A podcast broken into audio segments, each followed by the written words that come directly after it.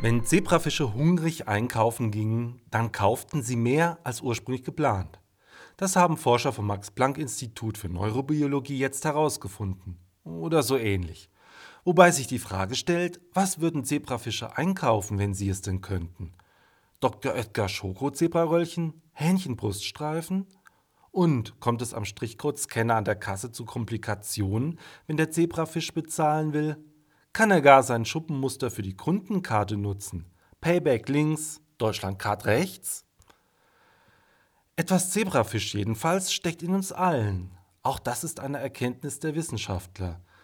Evolutionäre Spuren in unseren Genen lassen uns mit knurrendem Magen in den Supermarktregalen kräftiger zulangen als satt und zufrieden. Hungrig sind wir auch eher bereit, ein Risiko für die Nahrungssuche einzugehen, sagen die Forscher. Um seinen Platz an der Supermarktkasse zu verteidigen, hat neulich ein 61-Jähriger in Tauberbischofsheim eine andere Kundin mit Tiefkühlgemüse beworfen. Der Hunger hatte wohl seine Sinneswahrnehmung verschoben. Jetzt sitzt er hinter schwedischen Gardinen.